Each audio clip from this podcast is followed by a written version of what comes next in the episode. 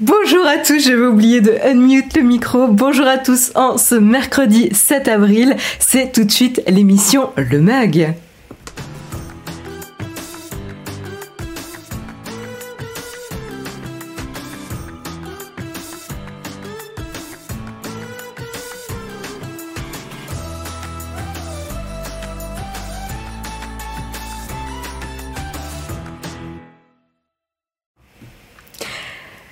Je sais pas si j'ai pas coupé le générique en plein milieu. J'ai coupé au moment du fondu.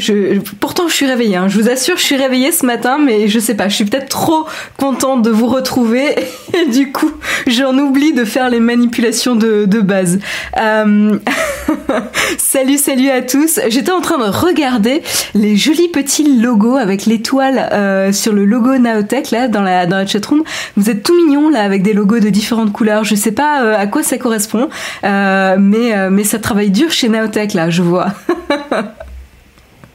En tout cas, bienvenue à tous. J'ai mon petit mug à moi, aussi, là, mon, petit mug mug euh, que j'adore, qui est trop mignon. Bienvenue euh, à Burberry, salut euh, Burberry, c'est excellent comme pseudo. Salut sur Newt, salut Malalo, salut Alf, Alwan Fly, ou Alain Fly, Alain Fly peut-être. Salut Mediboul, salut Hippomonis, salut Robin euh, salut Sido, salut FR salut Nunix, salut The Bass, euh, salut Clément. C'est notre abonnement. Ouais, mais du coup, c'est quoi les, différentes couleurs? Euh, je, En effet, ouais, j'avais, euh, c'est ce que je me disais que le petit logo Naotech c'était lié aux abonnements, mais est-ce qu'il y a des niveaux et c'est pour ça qu'il y a différentes couleurs? Oh là là, comme on est sophistiqué chez Naotech. Les icônes représentent les abonnés Twitch à la chaîne et varient en fonction de la durée. C'est ça. Merci Olek pour toute l'explication. Euh, D'ailleurs, je vois que toi, tu n'as pas de logo. Est-ce que ça veut dire que tu n'es pas abonné? Je vais afficher les gens qui n'ont pas de logo Naotech maintenant. Euh, en tout cas, bienvenue, bienvenue à tous. J'espère que vous avez la forme. Il fait beau, il fait froid, mais l'important c'est qu'il fasse beau euh, et qu'on se retrouve pour débriefer de l'ActuTech. Et en parlant euh, d'ActuTech ce matin, mais c'est quoi du coup le sommaire? Le sommaire, c'est qu'on va parler euh, de TikTok, TikTok et euh, les sous-titres automatiques qui arrivent euh, dans l'application. ça va être assez pratique, je pense, même si je sais que vous n'êtes pas des fans de TikTok dans la chatroom. on continuera avec la news du jour. C'est évidemment le combat, euh, la bataille juridique entre Google et Oracle. Et spoiler alert, c'est euh, Google qui l'a remporté. On rentrera un petit peu plus en détail sur euh, qu'est-ce qui s'est passé depuis maintenant 11 ans. et oui, hein, ça dure depuis 2010. quels ont été les différents rebondissements et quelles vont être les, les conséquences pour, on va dire, l'industrie du software, du logiciel. Voilà, parce que c'est ça qui est vraiment euh, le plus intéressant en fait dans l'histoire. Et je compte sur vous parce que je suppose qu'il y a pas mal d'ingénieurs peut-être euh, dans la chatroom, donc je compte sur vous pour euh, me rectifier si je dis des bêtises parce que on va parler d'API et compagnie. Euh, et puis on parlera de Soussou. Euh, ensuite, on parlera de Soussou en compagnie de euh, Signal. Enfin, alors pas en compagnie parce que je les ai pas invités avec moi ce matin, mais on parlera de Signal en soi, qui donc l'application de messagerie chiffrée hein, pour ceux qui ne l'utilisent pas forcément, et qui va ajouter une manière de faire des des paiements anonymes et sécurisés via des crypto-monnaies et pas n'importe laquelle. Donc on verra comment ça va euh, fonctionner. Tout n'est pas encore super clair, mais justement, on verra euh, ce qu'on sait aujourd'hui et ce qu'on ne sait pas encore. Euh, et puis on continuera avec les sous-sous, mais cette fois-ci du côté de Clubhouse. Clubhouse, vous savez, l'application de réseau social audio que tous les autres réseaux sociaux commencent à essayer de copier, de répliquer la fonctionnalité des groupes audio partagés, que ce soit chez Twitter, Facebook, LinkedIn, Spotify et compagnie. Enfin, tout le monde s'y met. Et ben, ça y est, là, ils sont en train de, ils vont tester euh, alors attendez, c'était quoi euh, la news? Euh, C'est ça, ils sont en train de tester des paiements directs aux créateurs sans même prendre une marge dessus. Donc ça, c'est intéressant, intéressant. on en parlera ensemble tout à l'heure. Et puis, comme je vous disais, on parlait de sous-sous, eh ben, on, on, prendra un petit peu de recul sur euh, l'évolution des, des, usages avec le paiement mobile depuis euh, la pandémie, donc depuis plus d'un an. Euh, c'est toujours sympathique de se rappeler le matin au lever euh, que ça fait plus d'un an qu'on est dans euh, ce contexte de pandémie. Euh, mais c'est intéressant de voir justement l'évolution des usages et comment le contexte actuel a pu booster l'adoption de certains, certaines choses. et puis et puis voilà. Et je, je, me garde un article sous le coude si si j'ai le temps, mais peut-être qu'on parlera euh, de Sonos et Ikea qui nous mijotent des petites choses ensemble encore a priori. Et puis on terminera euh, l'émission avec mon coup de cœur euh, de la semaine, du week-end Enfin voilà, ça fait un peu, ouais, on va dire une semaine, la semaine dernière, on va dire que j'ai craqué sur une série et un livre, puisque le série est l'adaptation du livre que j'ai du coup lu euh, ce week-end. Euh, donc voilà, ça me tenait à cœur. On va parler de Normal People euh, de Sally Rouley, en tout cas l'écrivaine, et qui a été adapté par la BBC et Hulu, Hulu, Hulu, Hulu, comme vous voulez, et qui est disponible dès maintenant sur MyCanal. Voilà, pour ceux qui, qui recherchent, on en parlera tout à l'heure. Voilà pour le programme, j'espère qu'il vous plaît. Euh, Marion, vérifie ton micro, tu es peut-être pas sur le bon euh, ou ton gain est trop fort. Trop fort euh, Écoute, a priori, j'ai pas assez plutôt, puisque je suis à 2 au lieu de 4. Normalement, là c'est 4, mais est-ce que je suis en train de, de vous casser les oreilles dans la chatroom? Est-ce que là vous m'entendez mieux? Il claque fort. Non. C'est good. Non, c'est good. non, c'est parfait. Ou est-ce que je suis en train de vous casser les oreilles? Ça n'a rien changé. Ok.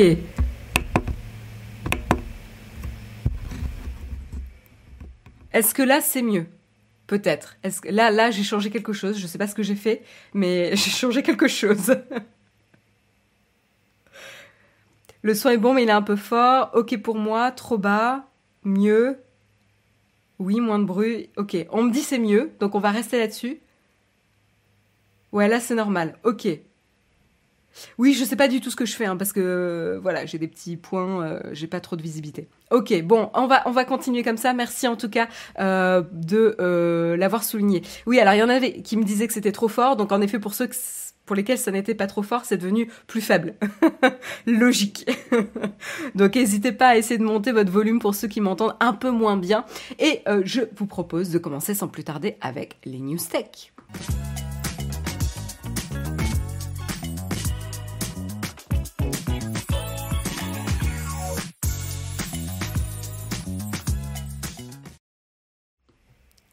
Et voilà, euh, c'est bon, tout est rentré dans l'ordre. C'est bon, j'ai eu vos, petites confirmations. Merci euh, pour votre réactivité euh, dans la chatroom.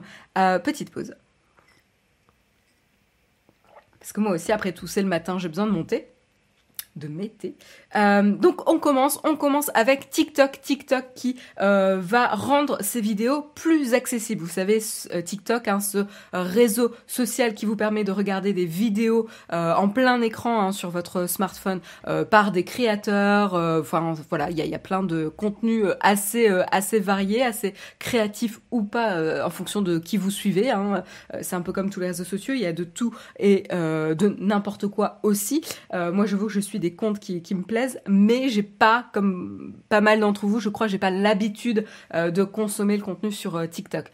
Un grand merci euh, Kiko Photob pour ton abonnement, un grand merci à toi, un grand merci également à Moukmoukator et également à Eluvatar09 et également à Mediboul. Vous êtes, vous êtes à fond là ce matin là, euh, quatre, quatre euh, abonnements euh, en, alors que j'ai même pas commencé le premier article.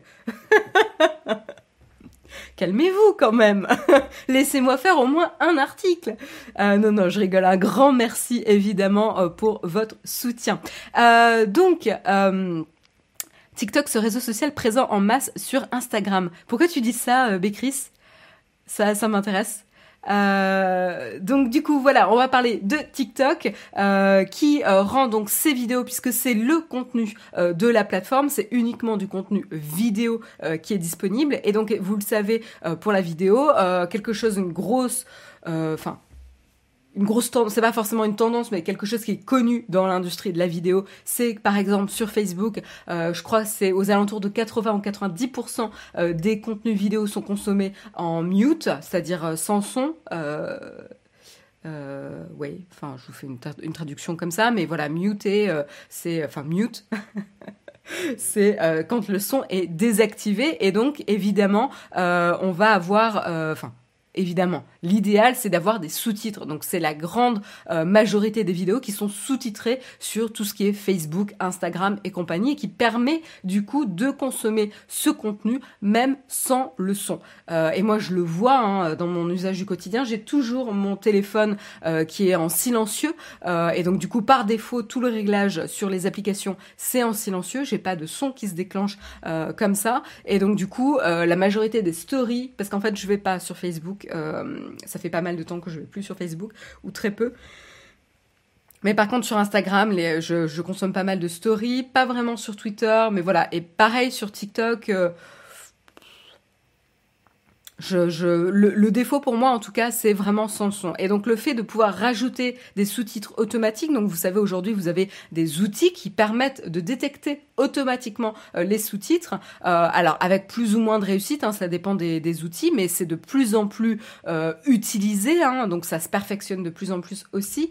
Euh, voilà, et donc TikTok euh, va proposer cette option également désormais. Donc vous pourrez y accéder depuis la page d'édition hein, de votre vidéo euh, TikTok une fois que vous l'avez euh, soit téléchargé, soit euh, enregistré évidemment.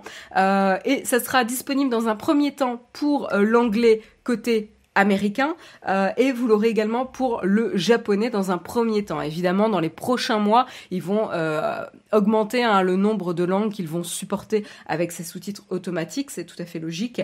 Mais voilà, ce qui est intéressant, c'est un article de The Verge, et ce qui m'a un peu froissé, c'est qu'il n'aborde euh, la notion des sous-titres que d'un point de vue euh, des personnes qui sont euh, soit sourdes, soit malentendantes. Voilà, donc et en fait, encore une fois, les sous-titres, c'est un très très bon exemple de comment une fonctionnalité qui certes bénéficie aux sourds et malentendants va également bénéficier l'expérience utilisateur de tous les utilisateurs de TikTok. Comme quoi l'accessibilité et l'inclusivité peuvent vraiment euh, changer la qualité de l'expérience pour tous aussi. Euh, et, donc là, j'ai trouvé ça un petit peu dommage. C'est mon, petit avis personnel du matin. Vous en faites ce que vous voulez. Euh, vous pouvez euh, l'ignorer. Mais j'ai trouvé ça un petit peu dommage. Ça m'a un peu surpris de la part de The Verge. Alors qu'on sait que la majorité des vidéos en ligne et surtout sur mobile sont consommées sans son, qu'ils limitent et réduisent l'impact des sous-titres uniquement aux personnes malentendantes et sourdes. Alors qu'en fait, finalement, ce type de fonctionnalité d'inclusivité et d'accessibilité peut bénéficier à tous également. Comme quoi, c'est vraiment un travail euh, et un combat global euh, et, euh, de, commencer par qu'est-ce qui pourrait améliorer et qui pourrait être inclusif pour tout peut bénéficier à beaucoup de personnes. Voilà.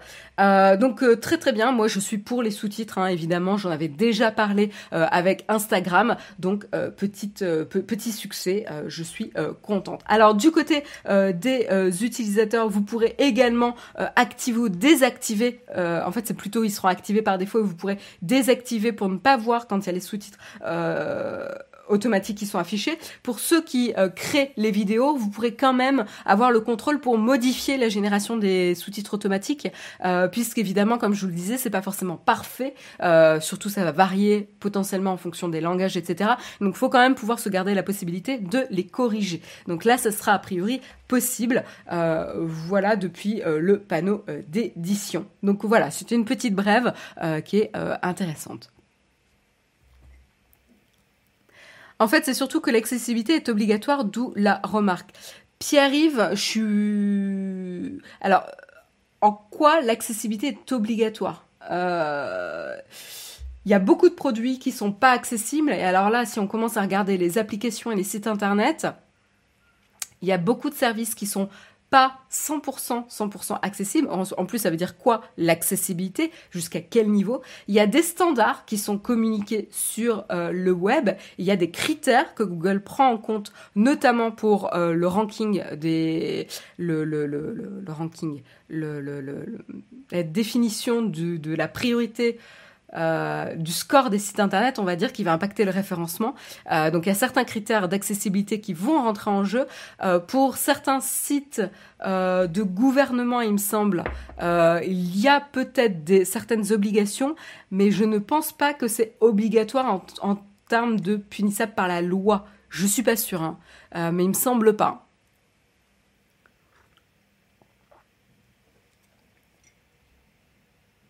La France n'est pas le monde concernant l'accessibilité. Ça veut dire quoi comme phrase, euh, Bidibule tu veux, dire, euh, tu veux dire quoi par euh, cette phrase? Donc oui, l'accessibilité est un sujet très important. oui, voilà, vous me parlez de RGA, tout à fait. Il y a des standards comme ça qui existent. Il n'y a pas d'obligation légale, il me semble. Hein. Il y a des recommandations en application depuis fin d'année dernière. Intéressant, je vais essayer de me renseigner là-dessus. Oui, les sites étatiques doivent être accessibles. Ça, ça m'étonne pas, euh, Toki 893. Et il y en a plein qui ne le sont pas, hein, pour info. si vous voulez faire un petit, un petit audit, vous voyez, euh, si les sites étatiques doivent être accessibles, je pense que si on fait un petit audit, il y en a plein qui ne le sont pas. Hein. Euh, donc voilà. Mais nous avons des obligations différentes que le reste du monde. Bah, euh, je pense que chaque pays, euh, alors il y a des, recommandations qui sont à l'échelle mondiale, européenne, etc. Puis après, chaque pays peut euh, communiquer ses propres recommandations, voire obligations. Hein. Voilà. Donc oui, voilà. Boule, voilà, il y a une obligation légale pour les entreprises de plus de 250 millions d'euros de chiffre d'affaires. Millions ou milliards je, sais pas, millions, on va dire ça comme ça. Euh, oui, c'est possible, au-dessus d'un nombre de. Un, montant de chiffre d'affaires, ouais. Mais, euh, mais du coup, ça veut dire que ça ne. Enfin, c'est pas euh, généralisé. Ce sera dans plusieurs langues euh, distinctes. Euh, oui, alors pour TikTok, pour l'instant, pour l'instant, il commence uniquement avec euh, l'anglais américain et le japonais pour l'instant. Il commence petit hein, et c'est progressif. Donc après, je pense que très très vite dans les prochains mois, on va avoir plus de choix évidemment. Euh, oui, voilà, euh, voilà, les sites, les sites gouvernementaux doivent être accessibles au niveau AA euh, minimum en France. Ouais, il y a, y a plusieurs niveaux et le, le meilleur, je crois, c'est AAA. Je crois qu'il y en a trois. Je suis pas sûre, hein. mais euh, oui, oui, ça me dit quelque chose. Je suis pas une experte dans le sujet de l'accessibilité, mais euh, évidemment, on, on a aussi ce genre d'informations. Mais euh, voilà, en tout cas, euh, euh, ça va dans le bon sens et c'est positif, en tout cas pour TikTok. Donc c'est pour ça que je voulais le mentionner ce matin, parce que c'est un sujet qui me voilà, qui est important. Euh, on continue, on continue avec l'article du jour du côté de Oracle et Google. Alors qu'est-ce qui s'est passé? Bah, Tout simplement, la Cour suprême des États-Unis, donc c'est le top niveau euh, judiciaire euh, et légal aux, États-Unis. Hein. Vous pouvez pas aller plus haut aux États-Unis en tout cas que la Cour suprême. Donc vous voyez, ils sont allés assez loin. qui a tranché dans la guerre Google et Oracle, qui a accusé donc Oracle en fait, hein, Oracle accusé depuis 2010 euh, Google euh, de violer les droits de propriété intellectuelle pour l'utilisation de 11 500 lignes de code de l'API Java. Euh, voilà, donc API, qu'est-ce que ça veut dire? C'est Application Programming Interface, qui est en fait une interface qui permet de faire communiquer un service avec d'autres services. Voilà, donc d'intégrer et de, faire fonctionner des services ensemble. Dites-moi hein, euh, dans la chatroom si je dis des bêtises, c'est ma compréhension à moi. Euh, donc n'hésitez pas.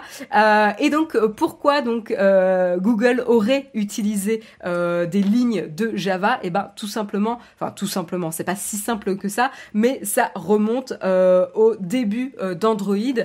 donc en, en plus Java, à l'origine, ça appartenait à Sun Microsystems qui a été racheté en 2009 par Oracle et qui en 2010 a déclenché l'action en justice contre Google et euh, Google se servait de ces lignes de code euh, d'API Java pour permettre plus facilement aux, développeurs sur Android de créer des applications sur la plateforme Android. Voilà, schématiquement, c'est à peu près ça. Euh, et donc c'était utilisé, ces lignes de code étaient utilisées jusqu'à Android.5, donc environ 2014.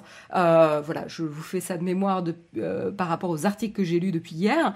voilà, donc ce n'est plus utilisé aujourd'hui et euh, évidemment, là, on a une problématique. D'un côté, on a la propriété intellectuelle, c'est-à-dire que ce code euh, Java a été créé euh, par les ingénieurs et il a été utilisé, repris par une autre boîte pour développer et innover sur le code qui n'appartenait pas à Google. Et Google, eux, vont argumenter que c'est du fair use, de l'usage juste, entre guillemets, puisque ça va permettre euh, de créer, d'innover euh, en construisant sur le code des autres. Euh, en effet, il y a une notion que pourquoi réinventer la roue alors que ça existe déjà et qu'on pourrait reprendre des briques de code qui existent déjà pour améliorer, enrichir et construire par-dessus. donc ça permet une certaine innovation, une certaine aussi interopérabilité des, du, du, du, code en soi. donc voilà, il y avait vraiment deux, deux positionnements, ces deux positionnements évidemment très intéressant euh, et euh, les deux étaient défendus. Ce qui euh, s'est passé donc autour de ces 11 dernières années, c'est qu'il y a eu différents jugements, l'un en faveur de Google, puis l'un l'autre en appel qui a été plutôt en faveur d'Oracle, et puis etc. Ça a continué jusqu'à atterrir à la Cour suprême où finalement il y a eu donc six juges qui ont été contre l'attaque de Google. Enfin, pardon excusez-moi, il y a eu six juges. Euh, contre deux euh, qui ont rendu euh, un jugement en faveur de Google sur cet usage légitime de fair use pour les lignes et le code d'origine des API Java. Je, je, regarde un petit peu si vous me reprenez ou si vous pouvez me corriger dans la chatroom au cas où si j'ai dit des bêtises. Oui, bien sûr, plus tu es puissant et plus c'est faire de violer les lois et écraser les autres. J'adore ce genre de commentaires. Pas du tout euh, sujet à controverse, Mako. Alors tu peux le voir d'une autre manière. Sun Microsystems, euh, qui du coup en 2009 euh, s'est fait racheter par Oracle. Oracle y a racheté pour un an après lancer euh, une bataille contre Google. a pu voir le rachat de Sun Microsystems comme un bon, une bonne manière de se faire du fric sur le dos de Google en le poursuivant. Non, mais au-delà de ça, sur les motifs sous-jacents de pourquoi ils ont lancé le, la poursuite euh, au tribunal, il y a quand même deux, euh, deux choses qui se défendent. Euh, d'un côté, si en fait dans le monde du développement, tu empêches les ingénieurs de, de construire sur le code, des, le code des autres, je vais vous donner plusieurs exemples. C'est une pratique qui s'est fait et s'est refait plusieurs fois. Il y a eu notamment Apple qui s'est inspiré de Xerox. Il y a eu euh, ah mince, j'ai pas tous les, exemples. J'avais supprimé, euh, j'avais supprimé un article. Est-ce que je peux vous le retrouver? Euh, Hop, hop, hop. Donnez-moi 30 secondes et je vous le retrouve. Euh, C'était un article de Axios. Parce qu'en fait, j'ai quatre articles hein, sur le même sujet. Donc, je vous dis, j'ai un peu potassé, mais j'ai une mémoire de poinçon rouge. C'est pour ça que je suis obligée de la rechercher. Et je ne retrouve pas l'article. Ah oui, parce que je ne suis pas dans le bon flipboard. Est-ce que je vais pouvoir le retrouver? Oui, voilà. Donc voilà, donc dans l'article d'Axios, il y avait plusieurs euh, exemples. Donc comme je vous disais, il y avait Apple qui avait euh, développé des idées sur le principe de Xerox. Euh, vous savez, on en parle souvent. Donc là, Xerox aurait pu les attaquer. ensuite, il y avait Microsoft qui qui avait utilisé donc le MS DOS, qui en fait réécrivait, était une réécriture d'un compétiteur, d'un système similaire d'un compétiteur. voilà, et Windows qui s'était également inspiré pas mal des approches de Mac aussi. Donc il y a toujours ce système dans... Euh, en fait, tu as toujours deux forces. L'une, c'est protéger la propriété intellectuelle des personnes qui créent, des sociétés et personnes qui créent. Et de l'autre côté, c'est comment ne pas euh, rendre une propriété intellectuelle si stricte qu'elle empêche et étouffe toute innovation. Et donc, veut dire aussi compétition il euh, y, a, aussi ça hein, euh, dans, l'enjeu. Donc tu vois, quand tu me dis, euh, évidemment, quand on est puissant, on s'en sort, etc., c'est pas aussi simple que ça. Et je pense que les deux, les deux points de vue se défendaient. et donc là, il y a la notion de, évidemment, l'usage spécifique entre Google et Oracle. Qu'est-ce que je peux vous dire de plus? Euh, donc voilà, donc je vous disais, en 2010, Oracle a lancé des poursuites contre Google l'accusant de violer les droits de propriété intellectuelle avec ses 11 500 lignes qui avaient été reprises. Euh, voilà, ils avaient justement réclamé jusqu'à 9,3 milliards de dollars de déménagement, de déménagement. Excusez-moi, c'est la, thématique euh, du moment, mais de dédommagement. Euh, donc Oracle avait réclamé 9,3 milliards de dédommagements euh, euh, de la part de Google et Google eux se défendaient justement sur un usage raisonnable, ce fair use qui permet du coup d'avoir un ensemble de règles qui limitent l'exclusivité des droits de certaines œuvres, expliquant que les API, hein, donc c'est Application Programming Interface, doivent être doivent pouvoir être utilisés comme en gros l'alphabet ou la grammaire. Ça devient des outils pour innover, pour euh, s'exprimer sur Internet, entre guillemets. Euh, voilà, donc encore une fois, euh, les deux se, soutiennent et c'est vrai que l'enjeu sous-jacent, c'est vraiment est-ce qu'on peut appliquer la propriété intellectuelle à la notion d'API? Euh, Et en fait, vous, avez un, aviez un peu toute l'industrie software qui regardait cette discussion euh, avec un grand intérêt parce que ça allait potentiellement vraiment donner une nouvelle donne à l'industrie du software dans, le, monde. donc là, ça, donne un précédent même, si la, Cour suprême n'a pas rendu un jugement vraiment spécifique sur la notion d'API. Ils se sont vraiment concentrés sur le cas euh, Oracle Google. Euh, qu'est-ce que je peux vous dire de plus que je n'ai pas dit? Euh, donc précisément, Oracle avait attaqué Google pour la violation de copyright sur 37 API Java, mais en fait quand on rentre euh, dans le détail puisque c'était utilisé pour la, conception à l'époque de la machine virtuelle d'Alvic qui était au cœur d'Android jusqu'à en 2014, hein, ce que je, vous disais à peu près Android 5.0.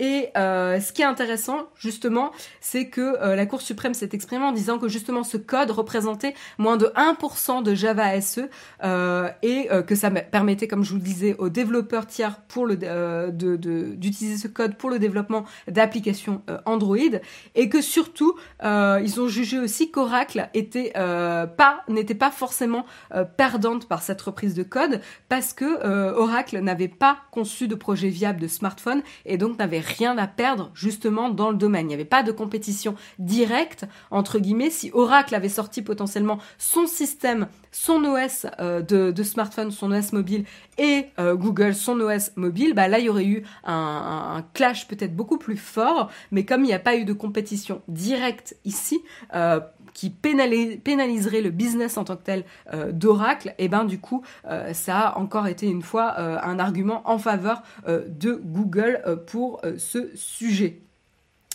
Euh, et les derniers points que je voulais aborder pour euh, ce sujet, euh, voilà, donc on a notamment des citations des personnes chez Google qui se sont exprimées. je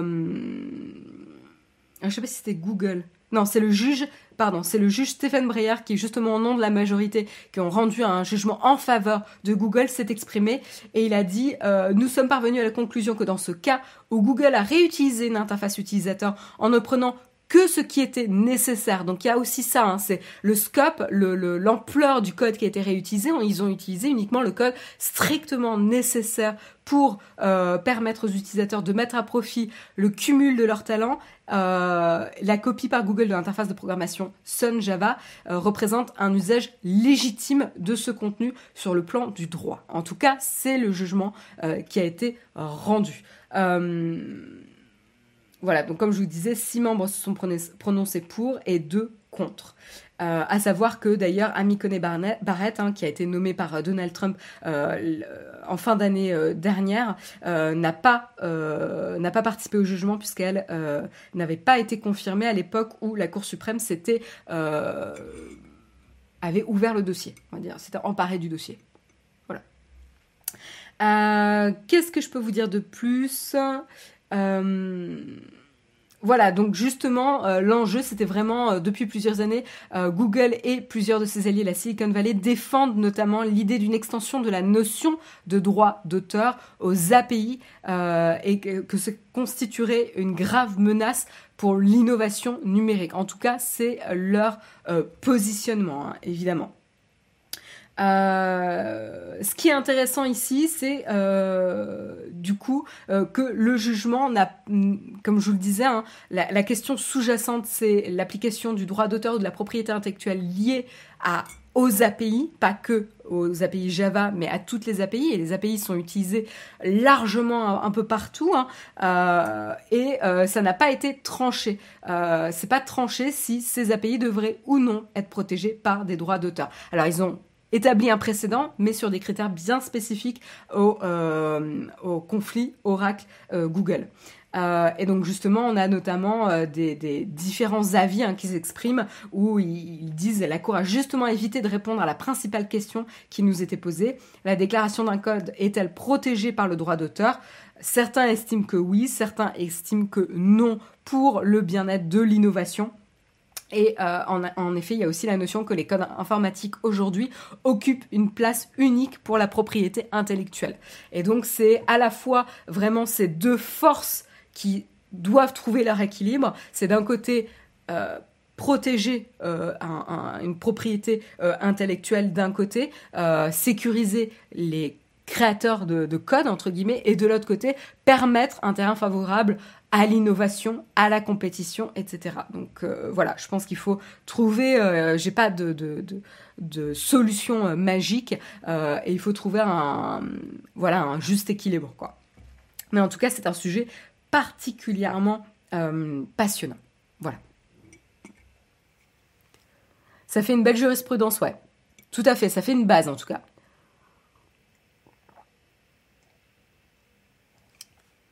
Si le droit d'auteur est appliqué au code, c'est une cata. Bah en tout cas, Toki, ce qui est certain, c'est que ça va bouleverser euh, le monde du développement euh, si à un moment donné euh, ça arrive. Alors après, je pense qu'il y aura des règles, etc. mais, clairement, c'était un peu ce que tout le monde regardait. Hein. D'où l'importance de ce jugement.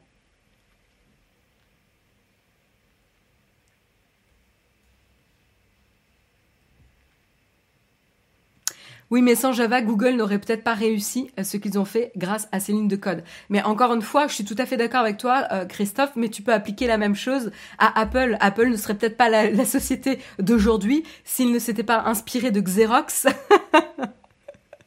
Euh, et, voilà, donc euh, tu vois, enfin, en fait, tu vois que finalement toutes les sociétés s'inspirent des autres sociétés et au niveau du code, c'est une vérité qui, est fondamentale. Euh, voilà, euh, plein de code est construit sur du code déjà existant. Euh, pour aller plus vite, pour pour être plus efficace, pour éviter de perdre du temps à réinventer la roue. voilà, c'est ce qui stimule aussi l'innovation. mais en tout cas, voilà, c'est un sujet très très intéressant.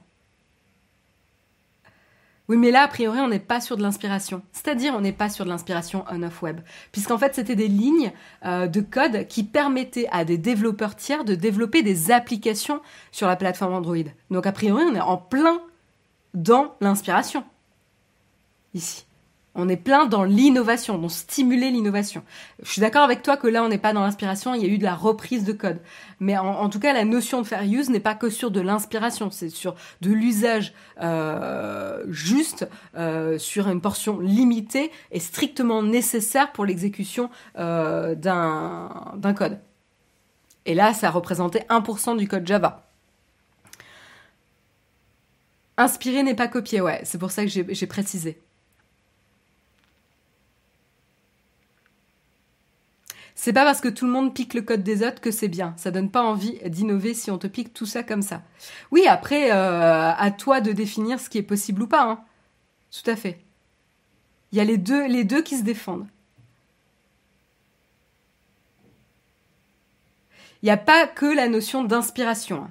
Il y a la notion de fair use, de pouvoir reprendre des choses, une partie euh, de, de code pour un fair use.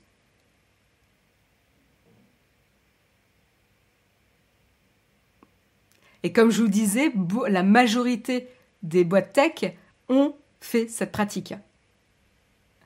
Donc c'est pas aussi simple que ça. Hein.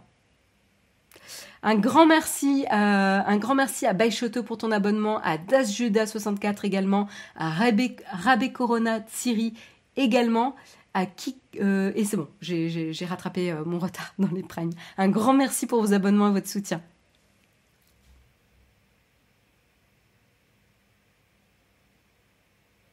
Intéressant, Norris Bull. Les programmes sont une œuvre de l'esprit, mais restent des solutions mathématiques.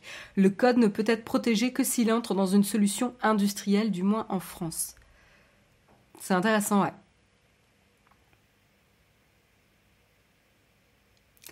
Ouais, c'est ça. C'est imaginer si l'inventeur des notes de musique avait les droits. C'est à quel moment, en fait, euh, un, quelque chose qui est un outil devient euh, une propriété intellectuelle et que pour utiliser des notes de musique, l'alphabet, euh, etc., vous deviez payer des droits. Ça, ça, vous voyez un peu comment ça limiterait l'innovation? Et c'est en fait c'est la frontière vraiment entre dans, dans quelle sphère ça rentre quoi, les API. Voilà, en tout cas pour euh, le sujet. Je pense qu'on l'a pas mal euh, couvert, euh, mais ça sera intéressant. N'hésitez pas à réagir également sur Twitter où on pourra continuer peut-être à la fin de l'émission si on a le temps sur le sujet parce que c'est un sujet passionnant.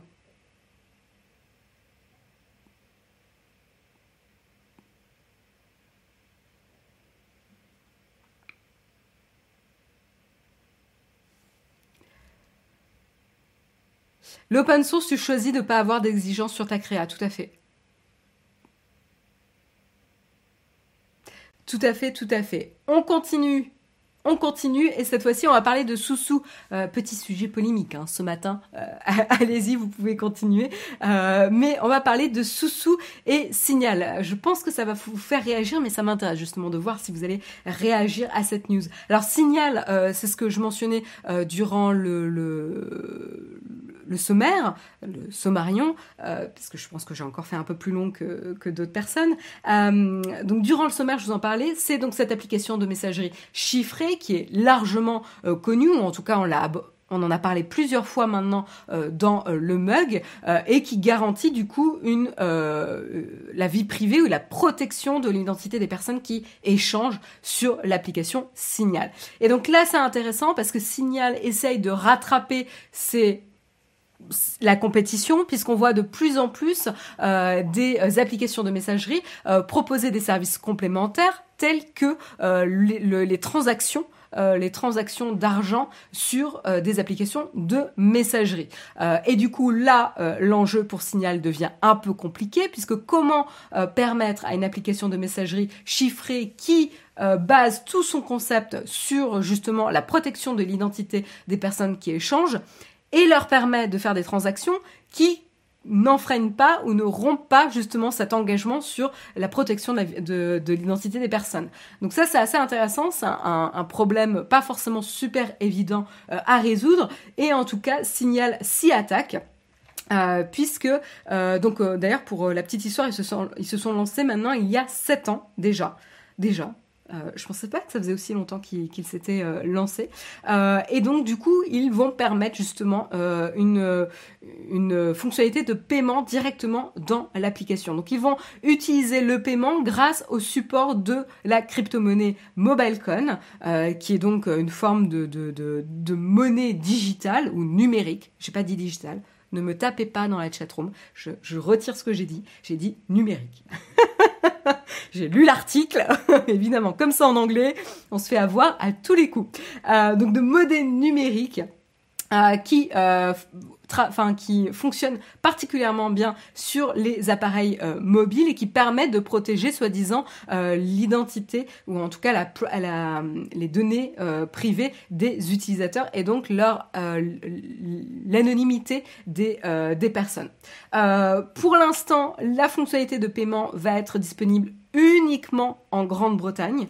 Euh, voilà, ça sera limité en Grande-Bretagne euh, sur iOS et euh, Android et pas sur l'ordinateur. Donc voilà, ça sera limité à ça. en fait, ils voulaient le tester sur un, échantillon de personnes un peu plus réduit qu'aux États-Unis. Puis en plus, il n'y a pas de support évident de MobileCon, il, me semble, aux États-Unis, alors qu'en Grande-Bretagne, il y avait quelque chose qui permettait de, soutenir, enfin d'échanger sur MobileCon.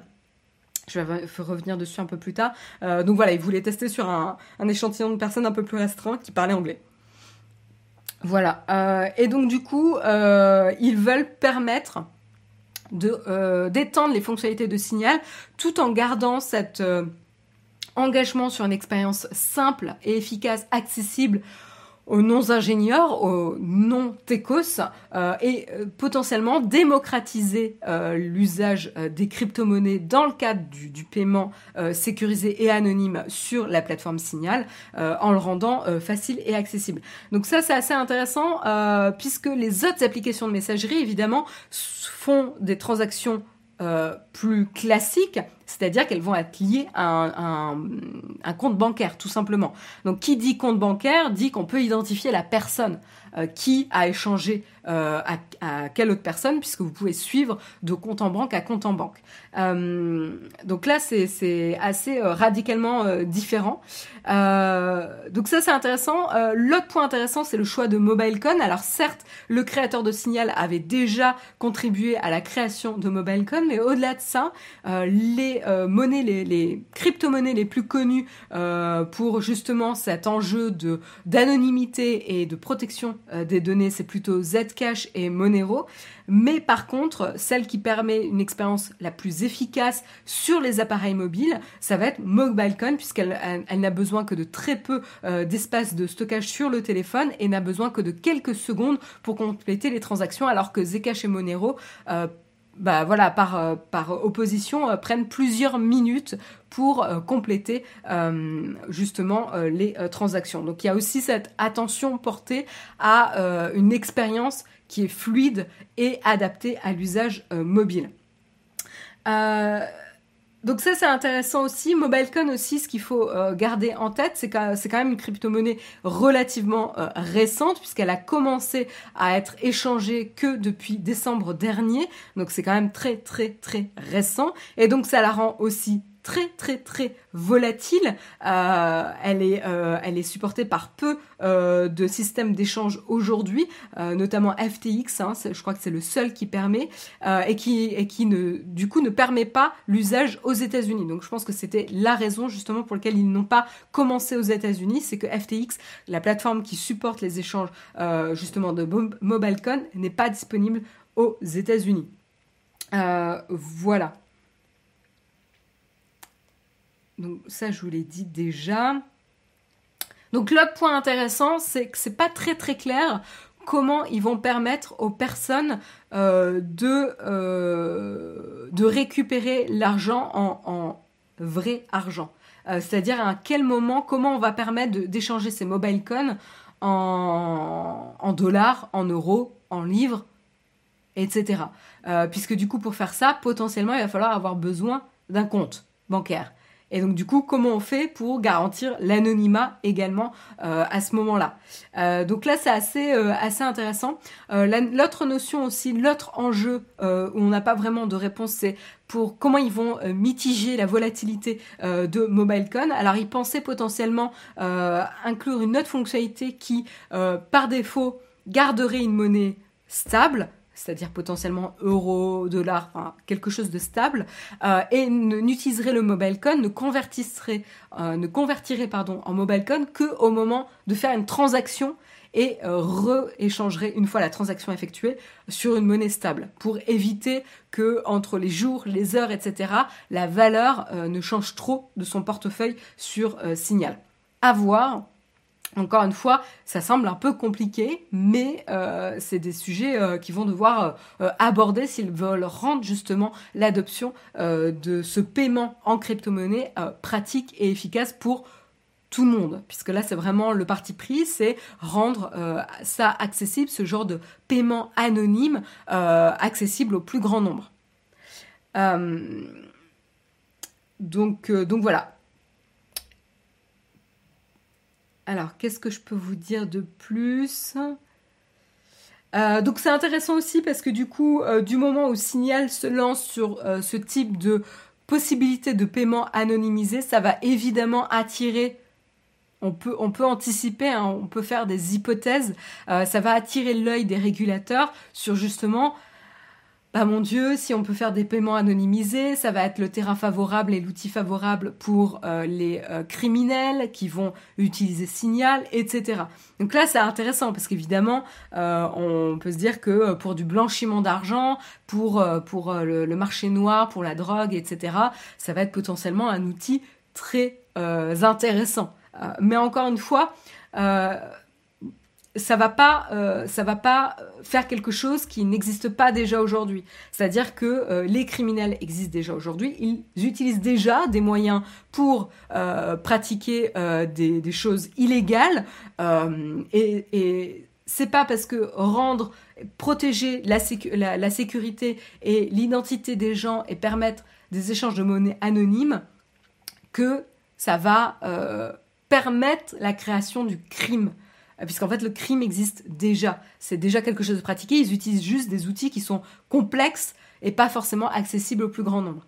Euh, et là, l'enjeu, c'est est-ce que rendre ça accessible au plus grand nombre, ça va booster le crime, ou est-ce qu'en fait c'est juste permettre à tout le monde de protéger euh, ses échanges, etc., et de mitiger cette, cette espèce de surveillance de paiement qui est en place actuellement.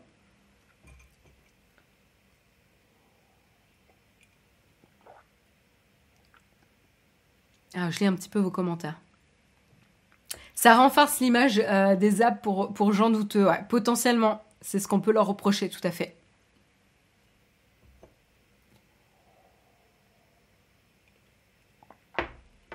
Hacker vaillant, on peut avoir des cryptos stables. Oui, c'est vrai que j'ai donné l'exemple que du dollar et de l'euro, mais on peut euh, avoir, en, tout cas, je parlais de monnaie stable, ça peut être des crypto-monnaies ou euh, d'autres types de monnaies.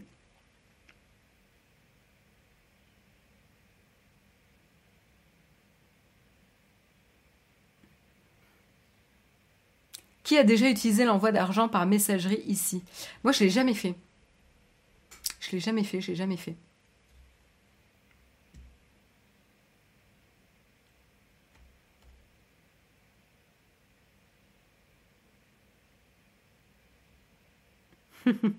c'est quand même marrant quand on touche au secteur bancaire pour les autres fortunes. Là, il n'y a pas de problème, mais dès que l'on veut donner un petit peu le pouvoir aux financiers, euh, le pouvoir financier au masse, ça coince. Hmm.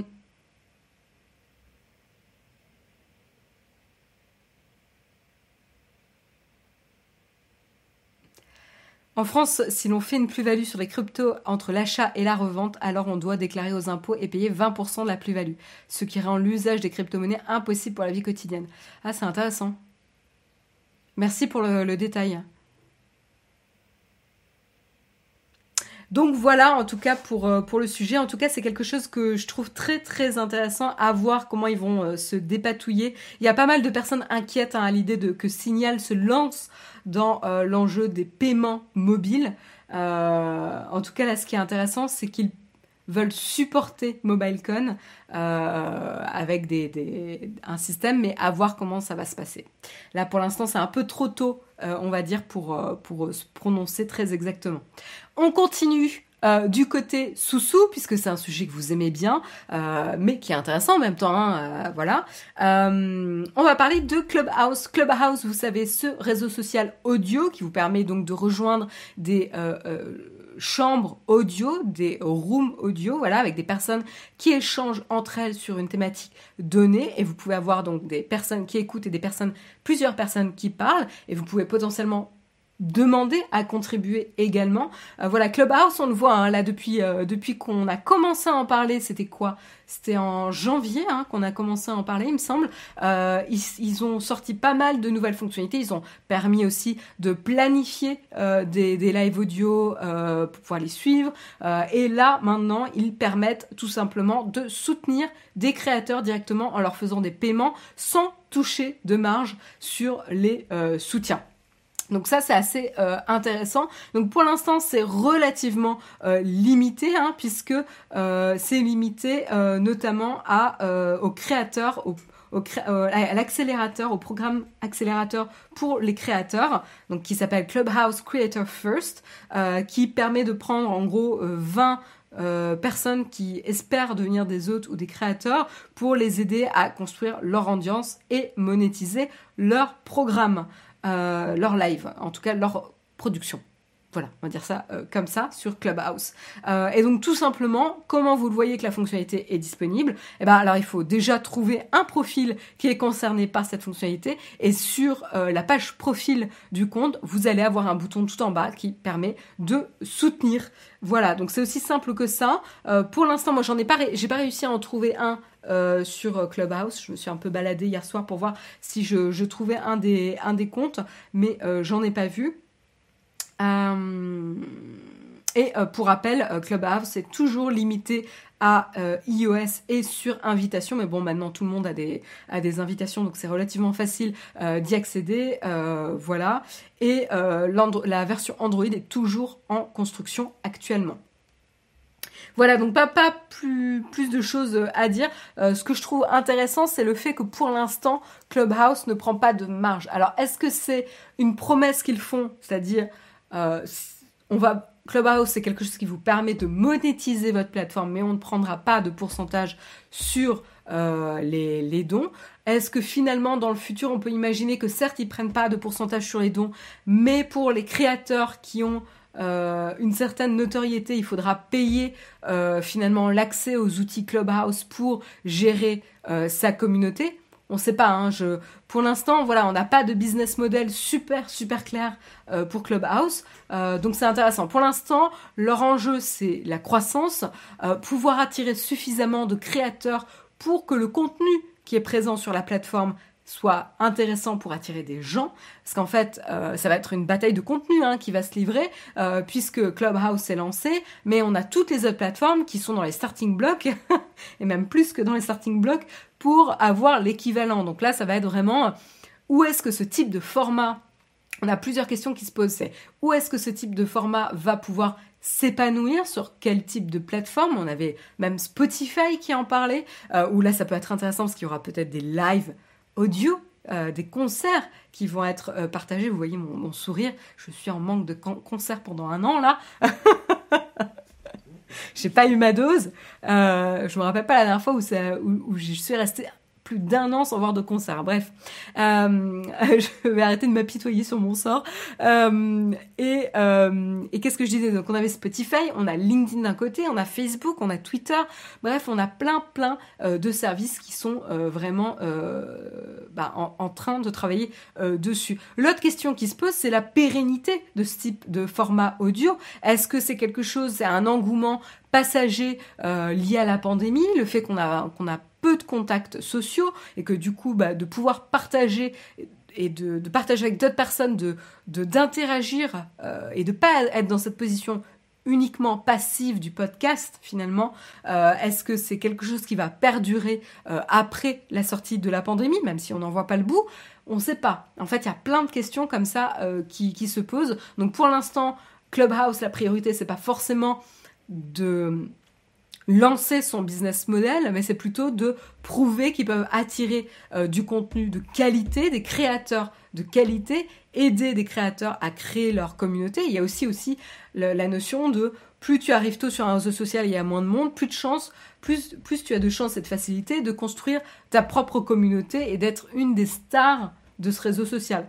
Euh, le problème quand tu es créateur, c'est qu'à chaque fois, il faut, pas, pas forcément à chaque fois, mais il y a quand même un coût à entretenir une communauté sur X plateformes différentes. Euh, c'est un coût de, concentration, de bande passante, etc. Donc à voir si Clubhouse réussira à être suffisamment important pour les créateurs pour réussir à les attirer et à fidéliser aussi. À voir. C'est des sujets intéressants, encore une fois. Et puis on termine avec le dernier petit sujet, euh, sous-sous euh, du jour. Et puis je vais m'arrêter là pour les articles, les articles tech ce matin. Euh, c'est l'évolution des usages de paiement mobile. Euh, donc très intéressant, il y a eu un rapport hein, qui a été euh, partagé par euh, la société d'analyse e-marketer qui a montré que l'usage des paiements mobiles dans les, les, magasins a augmenté de 29% l'année dernière aux États-Unis, puisqu'évidemment la pandémie a poussé les consommateurs à éviter d'utiliser le cash, les billets, les pièces, etc., qui nécessitent un contact avec la pomme de la main, pas à, la faveur des paiements sans contact, type carte de crédit, etc., ou paiement mobile. Euh, je sais pas pour vous, mais moi je me rappelle même au premier confinement où carrément euh, on pouvait entendre les commerçants dire euh, est-ce que vous n'avez pas plutôt une carte de crédit pour euh, le paiement quand euh, des personnes essayaient de payer avec des pièces ou des billets? Donc ça, c'était vraiment intéressant. ça a accéléré énormément, énormément l'adoption justement de ces paiements, de ces modes de paiement mobiles. et donc du coup, l'année dernière, 92,3 millions de consommateurs américains âgés de 14 ans ou plus ont utilisé justement ce type de, de paiement mobile au moins une fois dans les, six derniers mois en 2020. Donc, euh, assez important. Et ils euh, attendent une croissance euh, jusqu'à 101,2 millions cette année. Donc une belle croissance aussi en euh, perspective. Euh, ce qui veut dire aussi que l'usage maintenant va bientôt surpasser la moitié des smartphones, euh, des utilisateurs de smartphones en 2025. En tout cas, c'est les prévisions données, c'est que l'adoption en tout cas des paiements mobiles va continuer, continuer à croître et jusqu'à dépasser même la moitié des utilisateurs de smartphones. Donc largement adopté.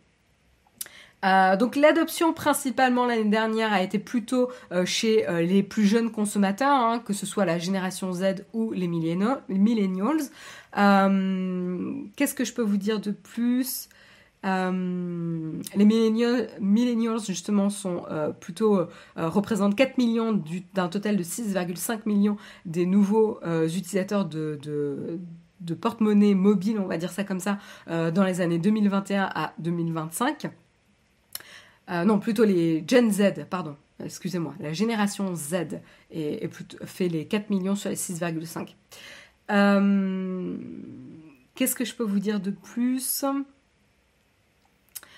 Euh, L'autre point aussi intéressant, c'est que les États-Unis avaient plutôt précédemment avoir eu, avait eu plutôt des difficultés justement à euh, déployer ce mode de paiement mobile, euh, ce type de technologie de paiement euh, mobile, voilà, à cause de la technologie, des différents, différents commerces qu'il fallait qu'ils supportent et s'équipent en, en, terminaux qui supportent justement ce type de paiement mobile. et du coup, c'était assez intéressant parce que là-dessus, la Chine avait largement ouvert la voie en fait sur ce type de paiement mobile. Euh, ça, on le sait, hein, c'est quelque chose qui existe depuis assez longtemps euh, en Chine pour faciliter ce genre de choses. Donc on avait un peu euh, un, leapfrog qui s'était déroulé en, Chine concernant le, paiement, le paiement mobile. Voilà en tout cas pour, pour l'info. Vous avez plein de stats si vous souhaitez en savoir plus dans l'article de TechCrunch sur le Flipboard Nowtech. En Italie, l'État a fait un système de cashback pour les paiements par carte bleue. Oui, le cashback aussi, ça se fait pas mal. Il me semble qu'il y a ça aussi euh, euh, sur la carte bancaire d'Apple, euh, etc. Il y a, avec des pays, il y a, y a ce genre de fonctionnalité qui existe pas mal. Dwayne nous dit qu'il utilise que l'iPhone ou l'Apple Watch pour payer. Moi, je sais que Jérôme utilise énormément, énormément son Apple Watch. Moi, comme j'ai pas d'Apple Watch, j'utilise principalement ma carte bleue. J'ai pas le réflexe d'utiliser mon iPhone et je pense que ce qui freine mon adoption du paiement via l'iPhone, c'est le fait qu'il faut euh, euh, l'identification faciale. Et donc en fait, quand tu es dans un commerce, c'est un peu gênant de devoir enlever son masque pour faire l'identification faciale, pour ensuite déclencher le paiement. En fait, je trouve ça quand même plus simple de sortir sa carte bleue, quoi. Même si j'utilise le paiement sans contact avec la carte bleue. Que par iPhone, nous dit Bidibule. Les petits commerces autour de chez moi, c'est pas encore ça pour euh, payer avec l'iPhone, alors qu'avec Android, ça semble fonctionner sans souci. D'accord.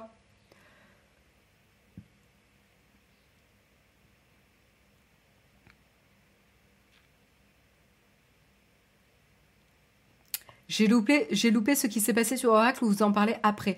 Dean Tui, on en a déjà parlé, donc je te recommande d'écouter plutôt le replay, puisqu'on l'a traité euh, il y a quelques minutes. En Belgique, en dessous de 5 euros, pas de frais pour les transactions. Et via l'app, je pense que c'est gratuit en dessous de, transactions, de 200 transactions par jour. D'accord, intéressant.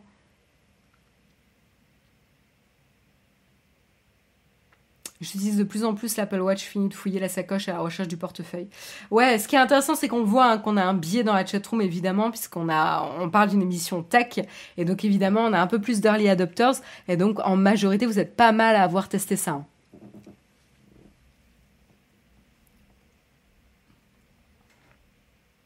Je ne paye que par Apple Watch. La Watch aussi pour moi.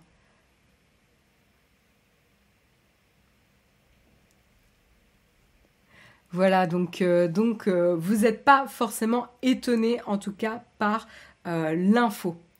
Et voilà, c'est la fin des news tech euh, pour euh, ce matin. J'en profite pour vous parler quand même de euh, notre sponsor. Vous le connaissez bien maintenant, c'est ExpressVPN. Donc à savoir que si vous souhaitez tester en fait un VPN, vous pouvez tester gratuitement pendant trois mois ExpressVPN avec notre petit lien d'affiliation qui vous est partagé dans la chatroom et également dans la description de l'émission. Donc c'est une bonne opportunité pour tester et voir si ça vous est utile. Je vous propose d'enchaîner tout de suite avec la tartine.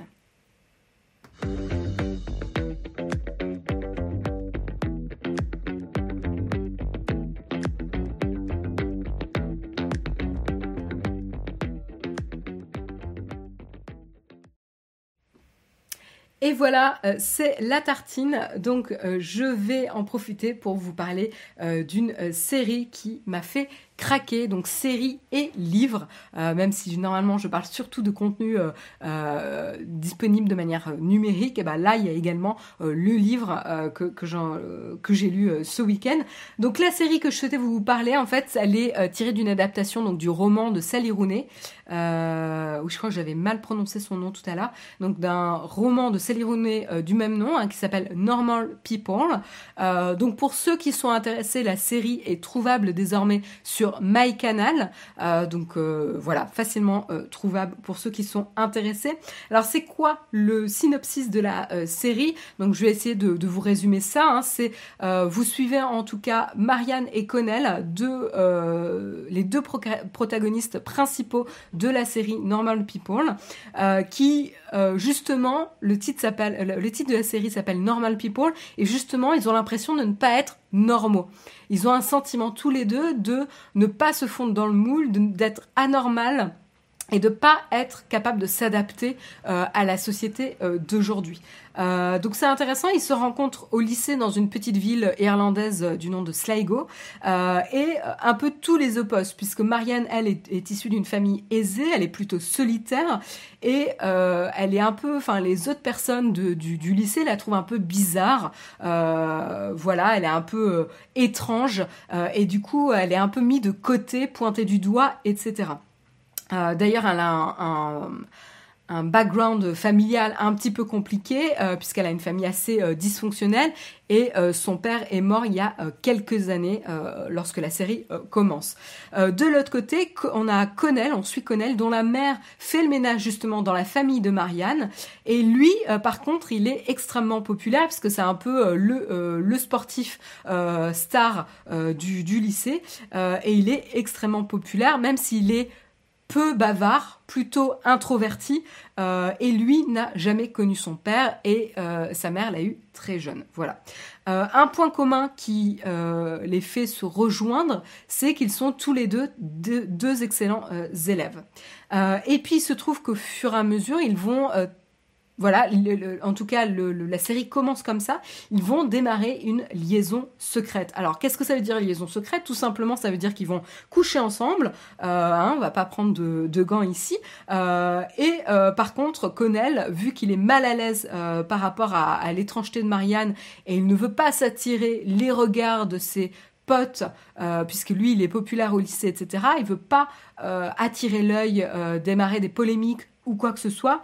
Il veut absolument tenir cette relation secrète. Elle, Marianne, euh, comme elle a pris l'habitude dans sa famille de ne pas forcément être respectée et de se faire petite comme une souris et transparente pour laisser passer l'orage, elle ne va pas se rebeller. Euh, donc ça c'est intéressant, c'est un peu le postulat euh, de départ. mais après en fait vous allez les suivre durant à peu près 5 ans, donc du lycée euh, ben voilà, quand ils vont à l'université, euh, ils vont à l'université, ils vont justement se retrouver à l'université du Trinity College à Dublin. Et donc on va les voir à la fois évoluer dans, deux cadres. Le premier cadre, c'est vraiment dans le cadre du lycée, où il y a un certain équilibre ou déséquilibre qui s'instaure à cette époque-là. Euh, et puis on va les suivre justement à l'université, où finalement le déséquilibre va s'inverser, puisque finalement euh, ici, on va retrouver Connell, qui est un fils de, famille pauvre ou très très euh, modeste, euh, qui est plus forcément le sportif prisé du, lycée. Hein. et du coup, il a une vie sociale qui n'est pas forcément facile et il va avoir beaucoup de peine à s'intégrer. Et de l'autre côté, on va avoir Marianne, elle, qui va pouvoir s'épanouir justement euh, par rapport à des personnes qui euh, vont s'intéresser un peu aux mêmes choses qu'elle, euh, à contrario de ce qui se passait justement au lycée. Donc elle, elle va plutôt s'épanouir. et donc du coup, on va vraiment retrouver ces deux personnages qui vont se trouver, se... voilà, se s'éloigner puis se re-retrouver, euh, qui vont euh, graviter l'un autour de l'autre euh, et qui vont évoluer ensemble ou pas forcément ensemble et réagir à l'influence de l'un et de l'autre. Et c'est ça qui est vraiment très très intéressant et toujours avec ce sentiment d'anormalité qui est un peu le, fil rouge aussi de la série quoi. C'est quoi le nom? Le nom c'est Normal People. Les, les 5 ans c'est en flashback. non, non, non, non, tu les suis au fur et à mesure. Euh, tu les vois euh, évaluer euh, évoluer au fur et à mesure. Donc non, c'est pas des, flashbacks. Il y a un peu plus cette notion de flashback dans le roman, mais pas, pas dans la série. voilà. et donc l'autre chose aussi assez intéressante, c'est que Marianne, elle va essayer de parler. elle, à la fois, comme je vous disais, elle a appris, elle a en tout cas, elle a assimilé la notion qu'elle n'était pas importante euh, par rapport à sa relation avec la famille, etc. Euh, donc elle a assimilé, ça ne veut pas dire que c'est une bonne chose, hein, au contraire, mais elle a assimilé cette notion qu'elle n'était pas importante. Euh, mais par contre, elle, a quand même un caractère assez, assez fort, elle a des opinions affirmées, etc. Donc du coup, elle s'exprime, elle est plutôt extrovertie. Alors que Connell, de l'autre côté, est quelqu'un qui va très très introverti et qui a formulé pas mal de choses dans sa tête. Et du coup, il y a vraiment ce jeu de silence, d'incompréhension euh, qui va euh, s'installer et euh, aussi de, de, partage en tout cas entre les deux. ce qui est très intéressant avec cette série et, une chose pour laquelle je voulais vous en parler, c'est le traitement du sujet. C'est-à-dire que vous regardez le premier épisode et c'est vrai que Jérôme me disait bah, le premier le premier épisode lui lui a pas donné envie euh, par exemple de, continuer la, série euh, puisque euh, il n'y a pas grand chose qui se passe finalement dans la série. En fait, vous suivez le quotidien de deux personnes, deux personnes qui, euh, voilà, sont très attachées à l'un et à l'autre pendant plusieurs années. Et ça dure 12 épisodes. Euh, voilà, c'est relativement court, il me semble. Euh, alors attendez, je, vérifie ça avant de vous dire une bêtise. Le format des épisodes, c'est ça, c'est des épisodes courts de 23 à 30 minutes à, peu près.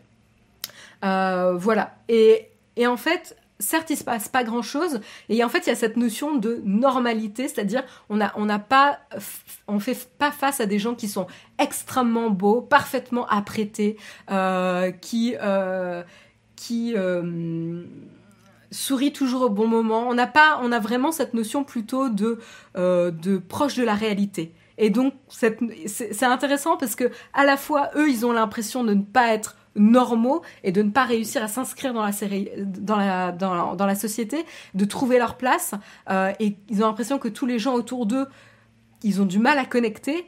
Alors que finalement, leur, euh, le traitement de la série fait très réel, euh, très vrai, très émouvant. De par de ça, il y a, il y a vraiment, c'est une série sans artifice et c'est ça qui la rend très très très belle.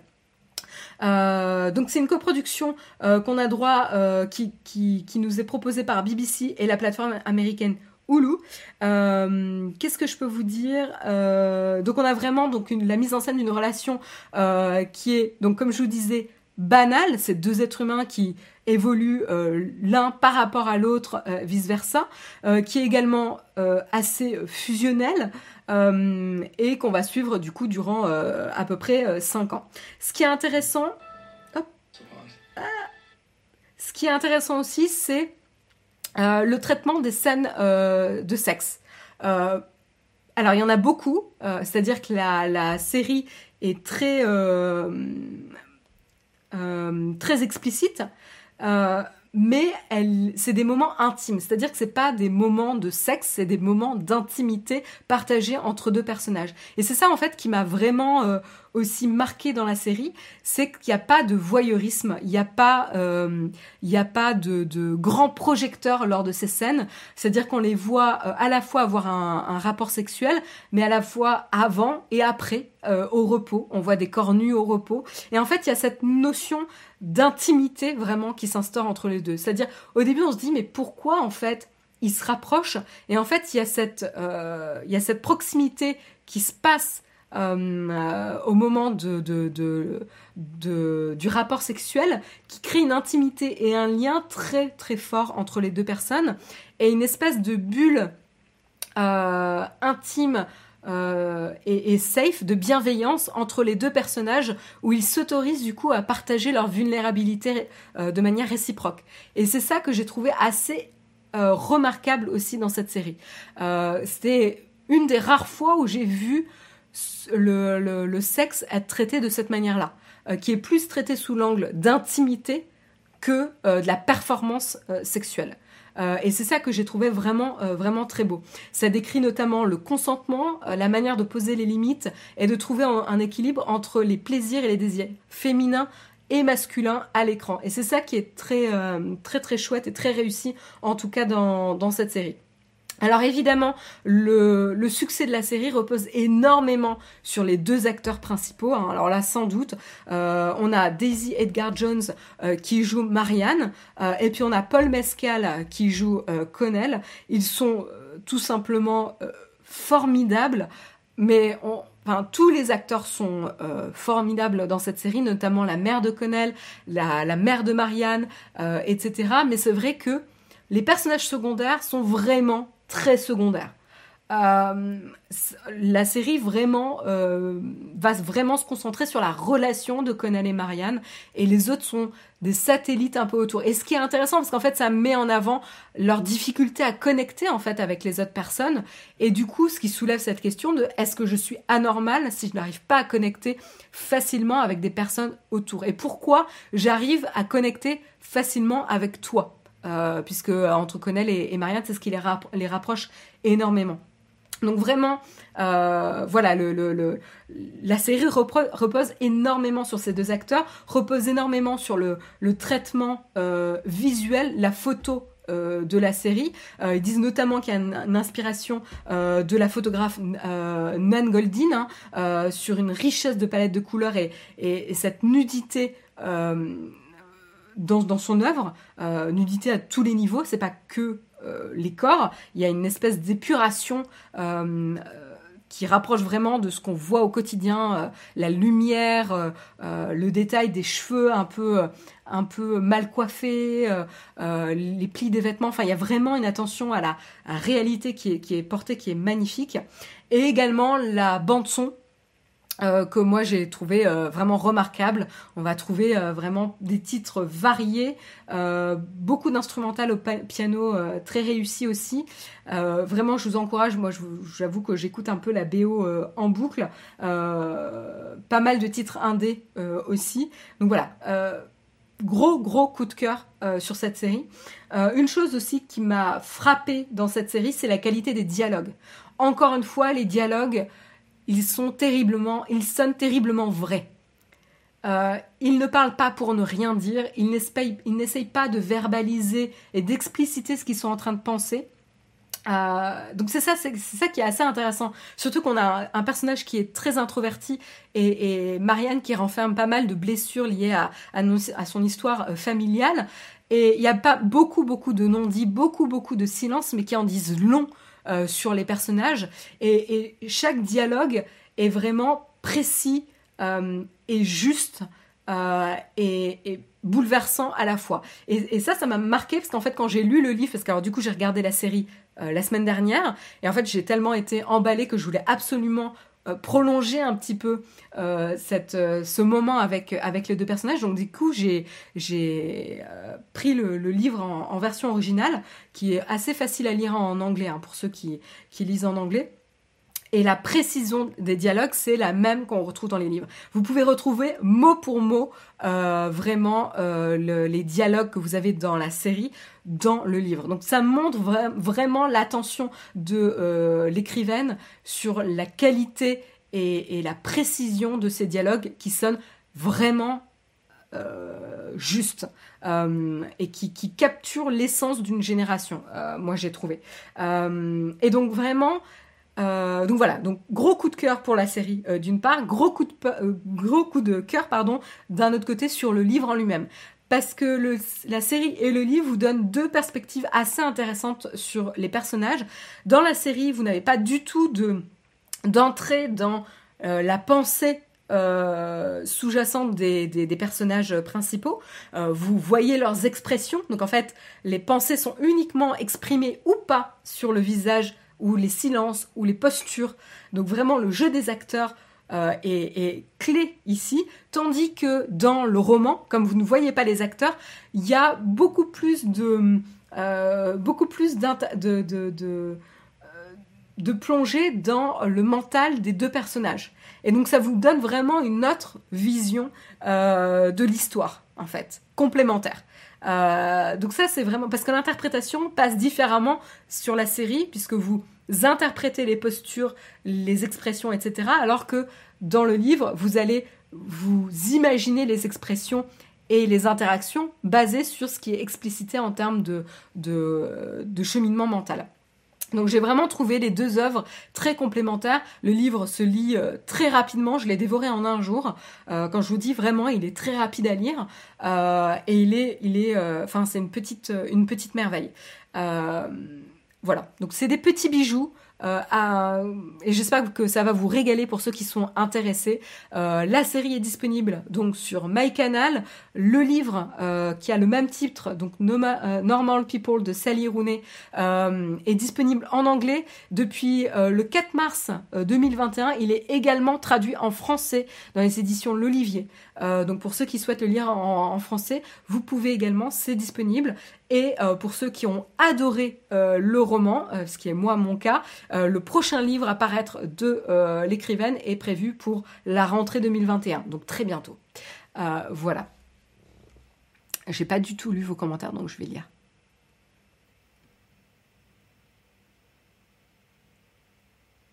Je suis abonné à Canal Plus et Starsplay n'est pas dans mon abonnement. Alors oui, la série est disponible sur Starsplay qui maintenant depuis récemment, fait partie du catalogue disponible sur MyCanal. en tout cas, moi, c'est la surprise que j'ai vue. donc, nom de la série Normal People.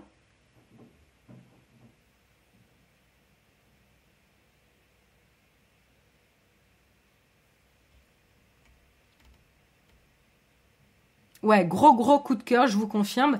Et aussi une chose assez intéressante, c'est que pour les, scènes euh, d'intimité, il y a eu justement une coordinatrice qui est spécialisée dans les scènes d'amour et de sexe au cinéma et à la télévision. Elle avait d'ailleurs notamment, euh, elle était déjà intervenue sur la série Sex Education, qui est aussi une série qui aborde très bien euh, les sujets de sexe à l'adolescence. Vraiment que je vous conseille aussi. C'est aussi une série coup de cœur. Donc elle était déjà intervenue sur cette série-là.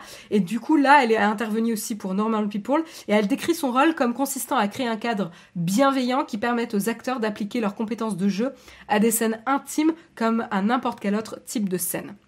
Et, je peux vous dire que ça marche terriblement. Il y a une, euh, une alchimie entre les deux acteurs et une aisance, puisqu'en fait c'est vraiment au cœur du roman, c'est cette intimité, cette bienveillance qui se crée dans cette sphère intime, qui contraste énormément, par exemple, avec, euh, avec leur comportement en public, puisque c'est ce que je vous disais, je vous disais au lycée. Euh, Connell, par exemple, euh, la, la relation avec Marianne était tenue secrète. Donc c'est très intéressant de voir cette euh, ce changement drastique entre cette sphère terriblement intime où ils sont tous les deux, ils se livrent, ils, ils partagent leur vulnérabilité. C'est ça qui est assez remarquable euh, durant ces scènes intimes, alors que ils sont refermés comme, des huîtres lorsqu'ils sont en public. donc ça, c'est assez, frappant, quoi.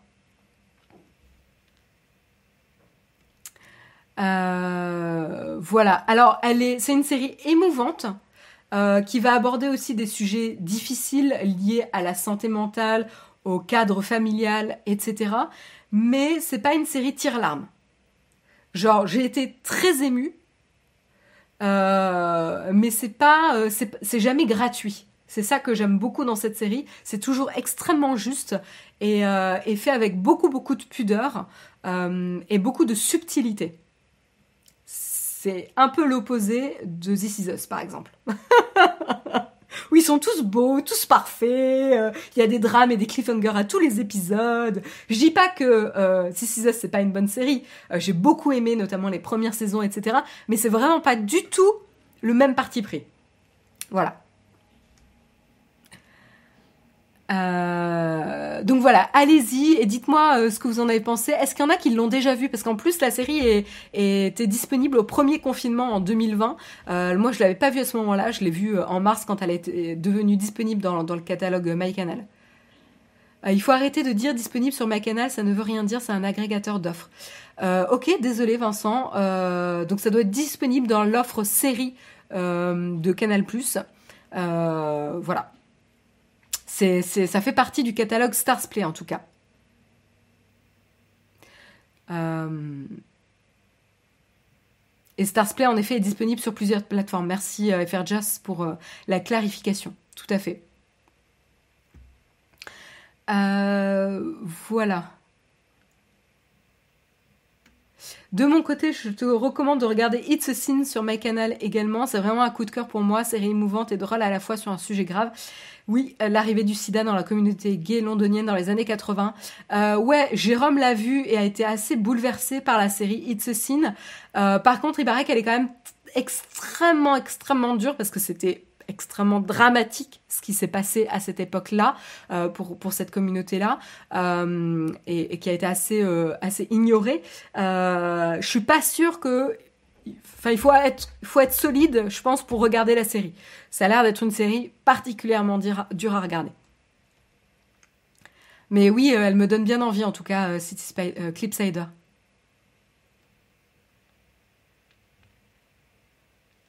Play, on me dit qu'elle est aussi disponible dans un abonnement, euh, euh, dans une offre Rakuten TV pour s'abonner à Starsplay et également disponible sur Apple TV.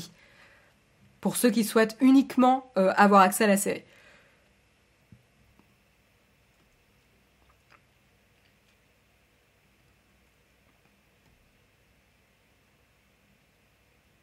Guki Vea, tu me dis apparemment sur, apparemment sur la saison 2 de Sex Education, c'était moins bien niveau réalisme, non? Euh, euh, je, je sais pas, j'ai pas ce souvenir. J'avais beaucoup aimé aussi la saison 2. Euh, mais c'est vrai que la saison 1, t'as l'effet de surprise, quoi. J'avais jamais vu une série pour, pour ados ou qui traitait aussi des ados être aussi juste, cru, mais cru dans le bon sens sur, euh, sur le sujet du sexe, quoi. Parce que c'est un moment de ta vie où tu tu t'éveilles à la sexualité et tu te poses énormément de questions. Il y a encore cette question de est-ce que moi je suis normale par rapport aux autres, etc. est-ce que mes désirs sont normaux Et s'ils sont pas normaux ou si ils ne s'apparentent pas à la majorité des modèles de sexualité, est-ce que c'est grave? Est-ce que je dois réfréner mon désir, etc., etc. Enfin, Sex Education, il aborde vraiment des sujets très très intéressants. Et moi, je trouve qu'il le fait plutôt bien. C'est un blockbuster. Euh, alors la série, c'est pas un blockbuster. Par contre, le livre, c'en est un. Euh, c'en est un. Il avait remporté un prix et c'est un best-seller. Hein. Euh, il s'est extrêmement, extrêmement bien vendu. je sais pas si j'ai des, des chiffres. Il s'est écoulé à plus de 1,5 million d'exemplaires depuis sa parution en 2018. Et il a gagné un prix. Euh, donc c'est vraiment, euh, ouais, c'est assez acclamé comme, comme roman.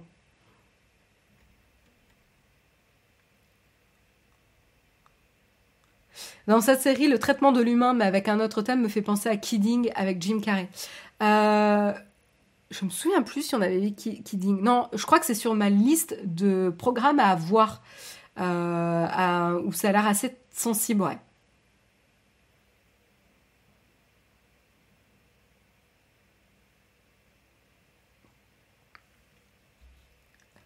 Alors oui, euh, moi, je vous parle de contenu, je suis pas pour vous dire prenez tel abonnement ou tel abonnement. Hein. Il se trouve que nous, on a fait le choix de prendre un abonnement qui donne accès à beaucoup, beaucoup euh, de, plateformes. Euh, mais c'est pas parce que je vous parle d'une série qu'elle est disponible quelque part que je suis en train de vous dire abonnez-vous quoi.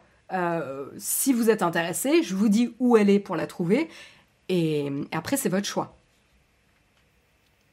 Ma série préférée restera The Leftovers. La BO de The Leftovers est incroyable. C'est pas forcément ma série préférée, mais c'est une de mes bandes son préférées, ça c'est sûr.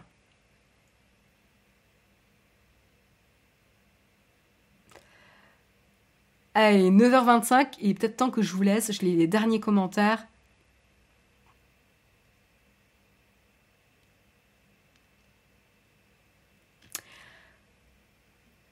Dur, c'est évident. Là, je pense que tu parles. Ouais, Clipsider nous parle de It's a Sin et ils nous disent dur, c'est évident, mais tellement bien réalisé. Elle est aussi drôle et on ne retient pas que les moments tragiques.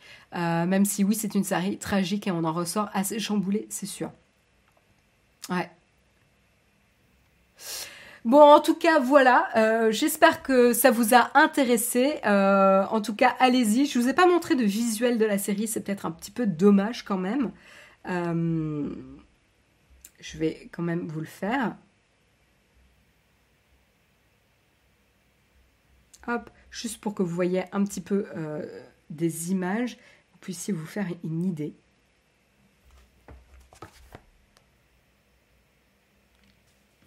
Euh, ouais, la, qualité de la photo est pas super belle, mais voilà. On a vraiment quelque chose euh, euh, qui est pas, qui est pas, comment dire, rendu extrêmement beau. Alors ça, n'empêche pas qu'il y a des moments qui sont extrêmement beaux, mais mais voilà, je trouve que ça, ça résume plutôt pas mal, quoi. Je sais pas si ça vous donne envie. En plus, ça se passe en Irlande. On voit pas énormément de paysages, mais quand même, c'est beau. Là-dessus, euh, c'était un plaisir de vous retrouver ce matin. Je vous souhaite une excellente, excellente journée. Euh, et puis pour ceux qui regardent la série, n'hésitez pas à me dire ce que vous en avez pensé sur euh, Twitter. Ravi de continuer la discussion sur Twitter avec vous. et je vous souhaite une excellente journée. Je vous retrouve de mon côté la semaine prochaine, le mercredi, comme chaque semaine. sinon, aujourd'hui, vous pouvez retrouver également le Shop Nowtech à 12h30, 12h30 comme d'habitude sur Twitch. Demain matin, comme tous les jeudis, vous pouvez retrouver Guillaume à 8h pour le prochain mug. Je vous souhaite une excellente journée et à très bientôt. Bye bye